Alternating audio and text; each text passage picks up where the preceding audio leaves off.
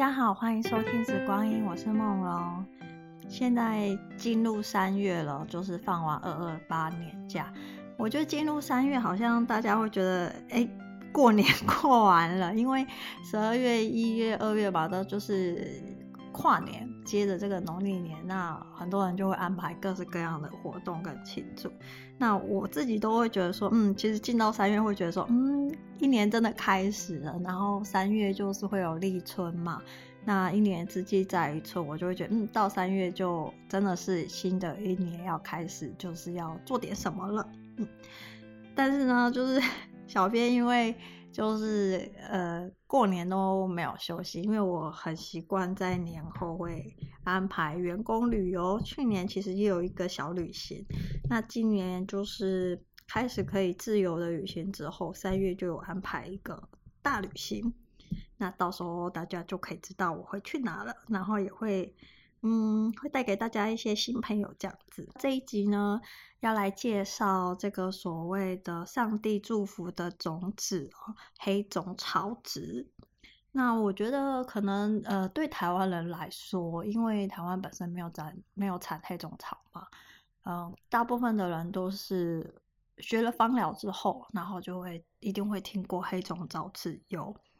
那呃，也市面上也有很多的保健食品，慢慢会看到所谓的黑种草籽，呃，有有有这样成分的一个胶囊哈。所以我觉得黑种草籽算是在台湾是慢慢被大家就熟悉了。但是呢，这这一集为什么会想要介绍黑种草籽呢？其实很多人会以为它是一支。很新的植物油，或是呃很新运用在这个所谓的健康上跟保健上。其实呢，黑种草籽它的这个历史渊源是非常非常的久，算是我觉得算是植物油里面算是嗯，就是历史比较渊源比较长的一个一个植物。所以我就觉得，哎，大家其实用很多。但好像对它的历史可能没有那么的熟悉，所以这一集其实有一点想要就是介绍一下 它的这个历史渊源，就身家背景哦。那之后你们可能在用黑种草籽的时候，或许你们就可以感受到那个来自于大自然，或者是来自于这个上帝，或是来自于宇宙的一个祝福哦。你们就。就在用的时候，那个感受可能会更不一样，可能会更深，所以我就觉得或许可以来介绍一下它的这个故事。那其实黑种草它其实历史非常悠久，三千年前的时候就有很多的这个考古里面有发现它用在烹饪跟医药上。那在这个穆罕默德的圣训里面就曾经就说到，就提到。对黑种草有一个这样子的一个说法，他说黑种草籽它可以治疗所有的疾病，除了死亡之外哦，所以你就知道说黑种草它对于这个人类的健康其实有非常大的帮助。那黑种草其实它还有别名，它在英文的这个别名它还有叫做所谓的 fennel flower，就是茴香花，那也有叫做黑芝兰，因为它跟黑芝兰长得比较像，但是就是颜色啊、气味虽然不太一样，所以就就别名有黑芝兰。然后在这个阿拉伯语里面呢，就是有这个呃叫它卡龙菊，也就是阿拉伯语里面医疗这个医学系统里面会用到它的，就是用这个这个名称来去称呼它。所以其实黑种草它在英文里面其实还是有一些别名的。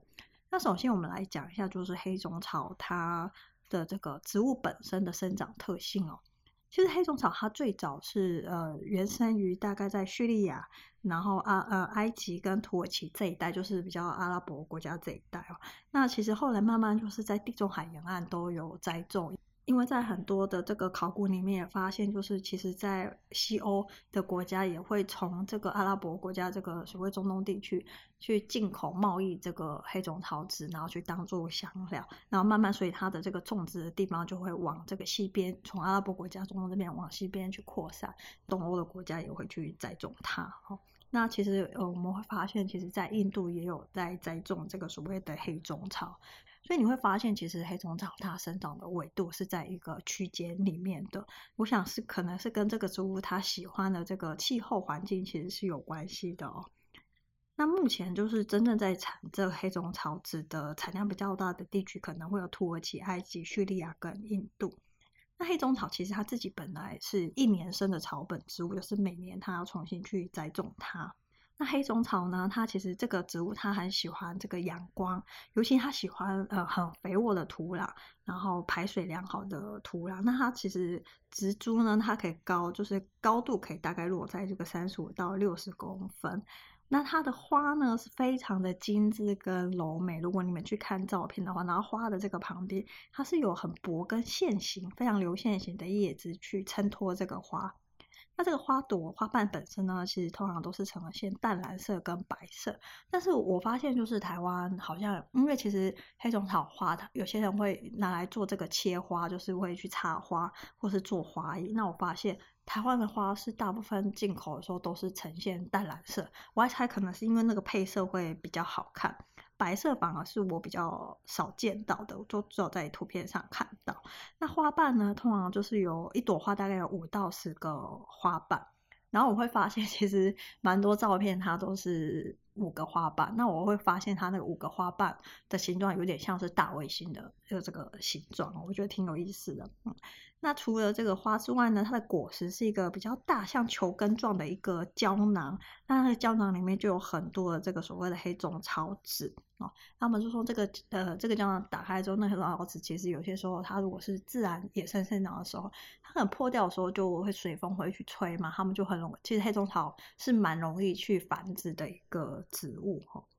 那我在找资料的时候，我其实看到就是一个叙利亚的影片，就是采访那个农夫，他们就那个农夫就说，其实一般他们当地在栽种这个黑种草是每年的十一月一号到十五号的时候会去翻土，然后去播种，那到隔年的五月十五号到六月一号这段时间他们会去收割。那当这个黑种草它开始开花的时候，因为开花之后是不是就会结果，就会有那个黑种草籽？所以当这个花，这个黑种草开始开花的时候呢，他们都不会针对这个黑种草去灌溉水了，因为他们希望就是在收割这个种子的时候，种子是在一个很干燥的一个情况下，哦，所以他们就会有这样的一个生长特性。那怎样子的黑种草长出来的黑种草籽的品质会好比较好呢？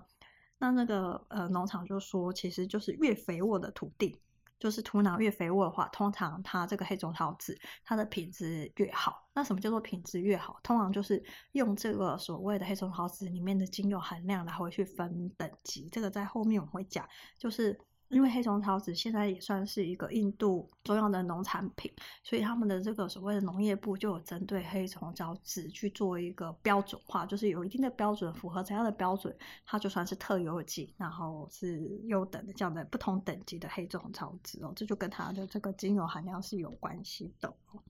以上是针对这个黑种草自己植物本身的一个简单的介绍。其实黑种草花长得蛮漂亮的，虽然它的籽就是黑黑的，好像看起来没什么，但我觉得它的花是非常有流线，然后非常有造型。其实因为现在就是在呃内湖花市，你会发现其实都有很多进口的黑种草花，就是这个季节嘛，哦，因为就是这个季节差不多就要开花，因为接下来就是要截止了。那因为最近很忙，不过其实我今天想要去花市，就是买一束黑种草花，因为其实我自己蛮喜欢黑种草的。好，接下来我们来介绍一下黑种草它的历史，它是一个非常有历史意义的一个植物哦。其实最早的记录是在呃三千年，就是埃及法老图坦卡蒙的这个坟墓里面，就找到一个放置黑种草种子的一个。的一个那个容器里面就是有放这个黑种草籽哦。那时候的这个宗教信仰里面，埃及的信仰里面就认为说，黑种草籽对于来世之旅，就是你下一世的旅行，其实是非常有用的。那也曾经就是有传说说，黑种草籽油是这个埃及艳后她会拿来就是做美容之用，就是让它就是青春永驻哦。那其实，在古埃及的时候，从黑种草籽萃取出来的油是非常珍贵的，这个所谓的药物。那是在一个叫做法老油的配方里面，其实会使用这个黑种草籽油。在这个所谓的埃及神庙的壁画上面，其实也有很清楚的记载，就是说，最近考古学家就发现一个配方，叫做嗯，你们知道，在埃及代表爱的女人就是黑色嘛，就是 Isis，然后它的这个呃。有一个叫做神圣香氛饮料的啤酒，一个啤酒配方里面，其实也有添加所谓的黑种草籽。大家就在思考为什么要加黑松草籽？第一个原因可能就是说，因为黑种草籽里面是不是有很高的这个所谓的精油比例吗？所以它就可以帮助这个啤酒，它可以比较不容易腐坏。那再来就是它有一个神圣的一个意义嘛，所以就会添加在这样一个神圣的饮料里面，然后去庆祝黑色的这个庆典。埃及的几个考古的遗址里面呢，也都发现了就是呃有这个黑种草籽的这个遗迹。那在古代亚述，也就是现在伊拉克、伊朗跟叙利亚、土耳其这一块地区里面的楔形文字那个泥板里面，其实也也有有很多的记载，就记载来说，哎，古时候的人他们到底就是怎么去运用这个黑种草籽哦。除了这个埃及，在现在土耳其，还有就爱琴海沿岸啊，然后一路往西都有这个。贸易的历史的记载哦，所以算是就是黑松桃子，它存在就是被大家就这个地区地中海地区跟阿拉伯地区使用的记录，其实是非常非常的多。那在这个希伯希伯来文的圣经里面呢，以赛亚书里面也曾经描述，就是说黑种草它的使用的种子的一个记录。所以那时候那个记录大概是在这个西元前就是八世纪的时间哦。那中东的这个地区的国家呢，就是因为黑种草它有对呃人的健康是非常有益处的，所以他们就会用希巴，就是阿拉伯文里面就会称这个黑种草籽是所谓的啊祝福的种子，就是这个上帝还有神祝福人类的一个种子哦。那在这个英国就很有意思，在英国的这个乡村里面啊，很多人的花园里面其实就会种这个黑虫草。那因为它开的花就是非常的柔美，所以他们就在英国，他们就会称它是所谓的物中之爱的花朵哦。主要是因为它的那个花呃的旁边会有非常这个薄跟线条的这个树叶，所以他们就称它为雾中之爱，就非常的迷蒙。所以我觉得这个名字其实也也蛮漂亮的。那在这个传统医学里面呢，不不管是在这个印度的这个阿育吠陀的疗法里面。或是西达我那里，或是希腊罗马，哦，或者是一些伊朗或者是伊斯兰里面的这个传统医学，或是苏丹的传统医学里面，都会有这个大量的记载，这个黑种草籽怎么运用在这个治疗里面，然后里面有很多的一个配方。我觉得黑种草算是少数在很多非常古老的文明里面的传统医学里面都是有记载的一个植物，所以它从我觉得就是。古时候的人其实就蛮有智慧，就有些时候他们很早就发现了很多植物，虽然很简单，但是就可以治疗很多的疾病。所以，嗯，我就觉得黑种草 真的是上帝给人类的一个礼物哦。那因为我刚刚没有提到嘛，就是因为现在黑种草在印度也产的很多，那印度的这个农业部呢，他们就会去分级。如果说这个黑种草籽它的含量呢，呃，精油的含量大于一点五%的，他们就会把它归类为特级。那标准级的，就是至少就是这个精油含量要大于一%哦。那之下标准之下就是呃不标准，就是比较比较差的劣等品哦。所以这个就是大家就是很多的国家的这个农业部，就是尤其生产地的这个国家农业部就会对黑种草进行一个分级。那其实黑种草籽，其实在市面上。最传统、最早期是用的是冷压，就是冷压法。那其实最近几年，因为超临界的萃取方法越来越普遍嘛，就是所以也出现了所谓的超临界萃取法。其实我自己最早期开始用黑种草的时候，我是用冷压法。然后去年的时候，因为朋友。推荐之下，我就其实也有拿到所谓的超临界萃取，然后这个超临界萃取是中国他们自己就是从呃进口这个黑种草籽，然后用这个超临界的机器去萃取成这个黑种草籽油。那我自己第一次拿到这个所谓超临界萃取的黑种草籽油的时候，其实我觉得蛮不一样。第一个就是气味上很不一样，传统冷压的这个黑种草籽，你会发现那个黑种草籽油呢，它的颜色是呃。黄色，有些时候带为深咖啡色，就是比较黑一点点哦。那这个超临界萃取，它的颜色呢，就是比较金黄色。然后呃，冷压法的话，它就是就是它的质地呢，就是一般的油，然后非常的清爽，很好吸收。但是超临界呢，我觉得它的质地有点像琼瑶海棠，就是有点刷刷，就是就是它有很多的这个漂浮物。然后我发现它如果天气太冷的话，它会比较容易所谓的凝固。那喝起来的气味呢？其实传统的冷压法里面，因为不同的厂商，那也有可能是因为产地的不同，也有可能是用的这个黑松草籽的这个等级不同。有的黑松草籽，它的可能就有些人会觉得有汽油味。那我自己喜欢喝的是叙利亚的，那我觉得它其实没有什么汽汽油味，它比较偏这个所谓的草药香哦。那超临界喝起来我就觉得很不一样，超临界它嗯喝起来没有所谓的草药草药香。然后也不会有汽油味，它比较就是有一点点酸酸的，我觉得有点像是那种有一点类似果汁的那个味道哦，就没有那么的草药草本的感觉。嗯，那一样就是会有人觉得说，啊，超临界萃取的方式会比这个冷压来的好。那这个这个部分我没有，就是没有太多的经验值。但是我自己就是现在就是在尝试，就是呃，因为我一直都有口服植物油的习惯。那我以前是喝冷压，我现在有在尝试在喝这个超临界。然后我在观察，就是说超临界跟冷压喝起来对身体的感受有什么不一样？那可能就是 需要比较多的时间才可以知道说，哎，到底喝起来对身体的改善或是影响的程度是怎样？我觉得这个也是大家可以去去观察的哦。那。嗯、呃，你们也可以去市面上去比较，就是冷压跟超临界，你们比较喜欢哪一个？那如果说是要口服的话，那我还是会建议就是至少选有机等级以上的，然后就是有食品级认证。那其实在这个欧美国家，他们很常会把这个黑种草籽油做成胶囊，做成保健食品。那因为它在这个所谓医学上，就是对很多的疾病，甚至就是癌症。还有就是现在的人的文明病，几乎它都可以帮助到，就是可以做一个保健跟预防的一个效果哦，甚至就是可以减缓或者是让这个症状比较缓和。所以其实黑种草籽油的这个胶囊呢，在市面上就会有人特别因为要做医疗的一个效果，他们会去特别的去萃取，让这个精油的浓度就是提高。所以有一些厂商，就是有一些品牌，他们在卖这个胶囊的时候，就会去标注这个所谓的黑种草籽油在这个胶囊里面它的含有的这个精油比例，因为那个有些时候。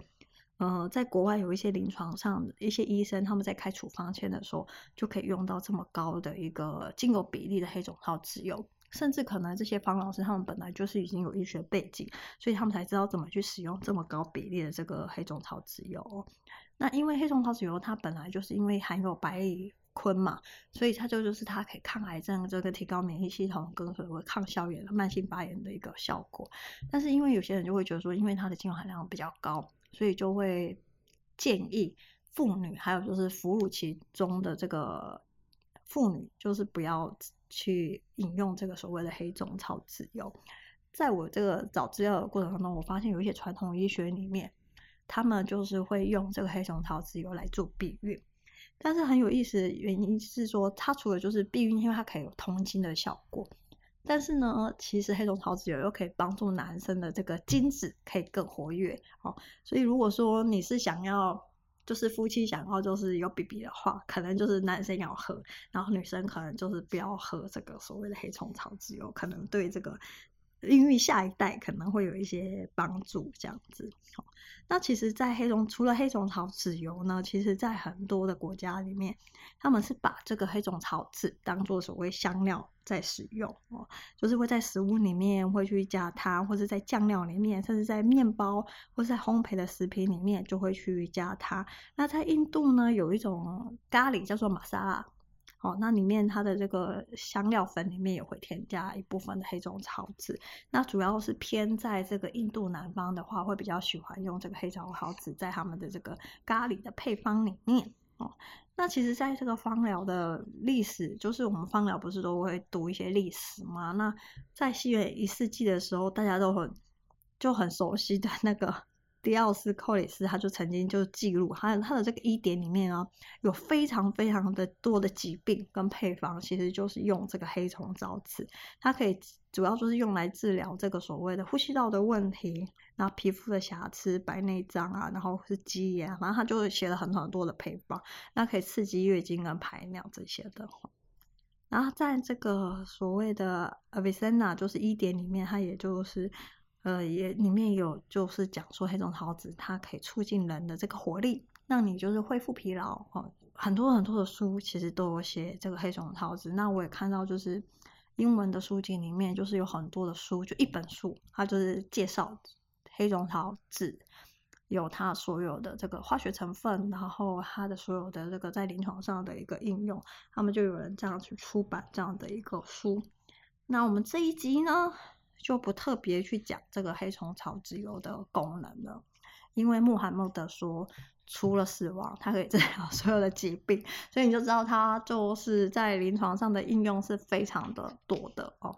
那我自己是已经喝了几年的黑虫草籽，我觉得我很喜欢这一支油，但是呢，它单喝呢，嗯，真的是比较草本味一点。那我自己都常常会在推广这支植物油的时候，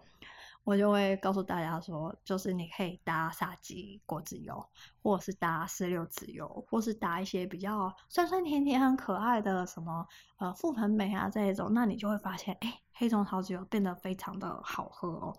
这个是我自己在调复方油的时候的一个小分享。那在皮肤外用上，它其实也真的是非常的好用。呃，我会觉得说黑种草籽油也是非常适合年纪大的长者，因为黑松草酒，如果你们仔细去感受这一支植物油它的温度的话，你会发现它，你想孜然它是不是比较是种子类？它是比较温，然后温是比较跳一点，比较有活性一点的。所以它其实我会觉得黑松草籽油它也算是比较温补、比较补气的一支植物油。所以对一些年纪大的长者，因为他们血液循环比较差，然后比较容易手脚冰冷，然后也比较容易所谓的筋骨酸痛，所以是非常适合用在老人家做这个所谓的身体按摩、关节油，或是促进他们的这个呃所谓的循环末梢，就是脚啊或者是手的这样一个循环的一个提升温度的一支植物油。嗯，所以今天呢，我们就是主要是讲黑种草的历史，它其实是。真的是一支非常历史悠久的植物油，那我也在很多植物油课里面，我都会去介绍它。因为，嗯、如果说真的要认真去 读它所有的文献的话，你有没有发现上网 Google 就是超级多的，就是现代人的文病病，几乎它都可以帮上一把手。我觉得做日常养护是非常好的。好，那今天其实黑种草的历史也讲了一阵子了哦，那。大家可以自己去感受一下这个所谓的祝福的种子。好，那其实，在一些这个所谓的这个呃能量配方里面，其实我有用，我有看过一些疗愈师跟能量师，他们其实是用用黑种草籽的哦。那你们可以自己去感受一下，就是黑种草籽它的这个能量。嗯，好，那如果大家对这个黑种草籽还有什么问题的话，也欢迎就是私讯小编。那嗯，我觉得就是除了刚刚讲的这个这些产地之外，其实有一些国家，因为它的萃取技术很好，所以你会发现像是德国、美国，他们也可能会自己进口，然后去做所谓的萃取的一个一个一个手续，然后去去销售这样子。那我自己比较过印度。然后中国、叙利亚跟不同的国家，我自己是比较喜欢叙利亚的啦。哈，那我觉得大家也可以去体验一下不同的国家、不同的牌子。我觉得这也是一种一种学习跟一种感受，因为每个人喜欢的不一样啊。那大家有什么问题就欢迎就是私信留言，那我们就下一集见啦。